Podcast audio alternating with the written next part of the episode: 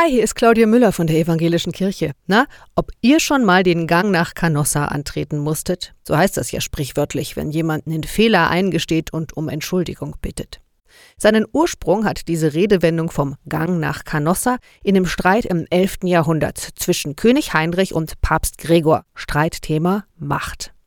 Der Streit gipfelt darin, dass Papst Gregor den König aus der Kirche rausschmeißt. König Heinrich bleibt nichts anderes übrig. Er wandert über die verschneiten Alpen zum Sitz von Papst Gregor nach Canossa und bittet den Papst um Entschuldigung. Der Papst knirscht ein bisschen mit den Zähnen und nimmt schließlich König Heinrich wieder in die Kirche auf.